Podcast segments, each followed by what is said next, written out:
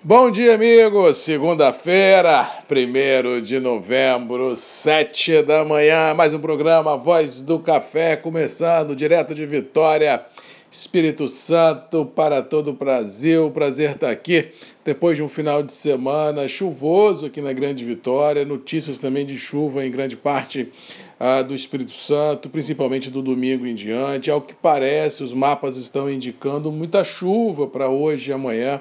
em grande parte do Sudeste. Ah, para não fugir à regra, finados deve chover em grande parte do cinturão produtivo e vale observação em algumas regiões poderá chover com muita força, com muita violência, podendo causar estragos em campo e cidade. Cuidado e atenção se você vive em regiões ribeirinhas, área de encosta, cuidado, porque realmente, pelo que os mapas estão indicando, vem muita chuva do céu. Com relação aos mercados, hoje deve ser um dia muito calmo. Hoje, uh, não digo que é feriado, mas muita gente respeita o dia de Todos os Santos, em função da véspera do feriado de finados, e assim muitas empresas estão trabalhando, mas sem convicção, sem pegada, ou seja, ao que parece, a normalidade do mercado só voltará na quarta-feira dia 3, e mesmo assim, olhando uma semana muito curta, como diz o outro, chegando o final de ano com muita rapidez nos calendários, ou seja, feliz ou infelizmente, o ano já começa a dar seus últimos suspiros. Muito cuidado e muita atenção, porque daqui a pouco aquela velha expressão: quem fez, fez, quem não fez, não faz mais em 21, será realmente notório. Quem precisa comprar melhor liquidar as operações, quem precisa vender e ajeitar os livros também o façam, porque realmente daqui a pouco o mercado vai entrar numa pasmaceira de final de ano muito grande, virada de ano fiscal, ninguém quer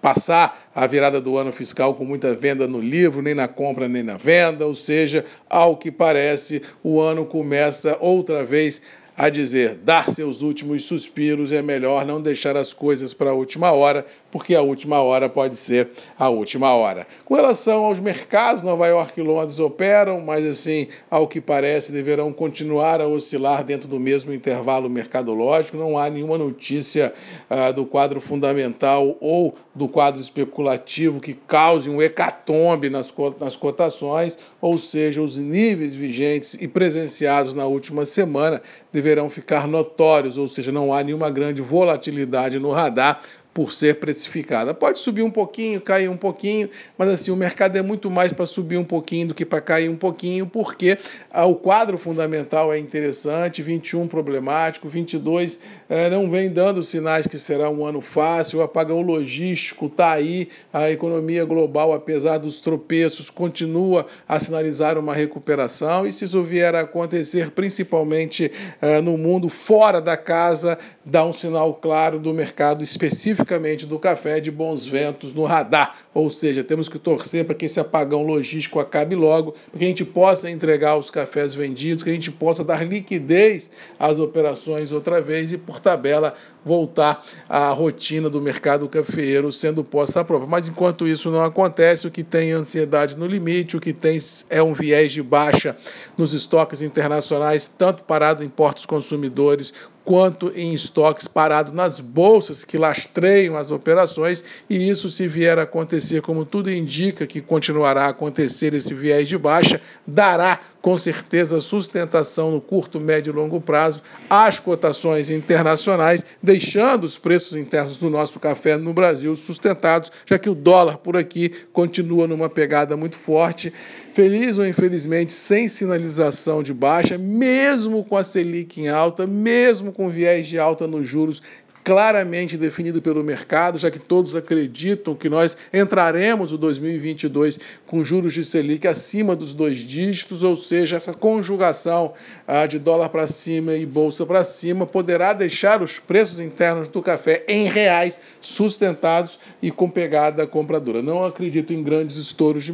boiada, principalmente nesse espírito de final de ano de ajuste de livros, mas não acredito em hipótese nenhuma em baixa das cotações. O mercado tem força nas próprias pernas para manter os níveis vigentes e com certeza indicar a todos os envolvidos ainda bons ventos à frente. Tomara, Deus, que a gente consiga equacionar os nossos custos dentro de casa, porque os custos são aviltantes, tanto no campo quanto nas cidades, para que a gente possa enfrentar esse desafio que temos à frente uh, de logística, de preços, de abastecimento, com uma certa, não digo tranquilidade, mas com uma certo, um ar mais é, não tão traumático como todos esperavam viver nesse final de ano e início de 22. Ou seja, preços internacionais serão interessantes, os preços internos serão interessantes e cabe a cada um de nós tentar fazer um dever de casa para diminuir custo, ter escalas de produção, para ver, se, ver se sobra alguma coisa quando a conta se fechar. No mais, vamos ficando por aqui, desejando a todos uma boa segunda-feira, que Deus nos abençoe, principalmente nesse dia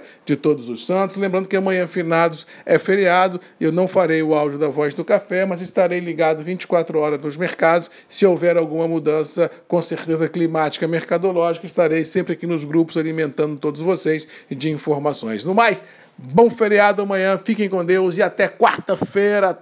às sete da manhã aqui nos grupos e redes MM, ponto de encontro de todos nós. Um abraço e até lá. Tchau!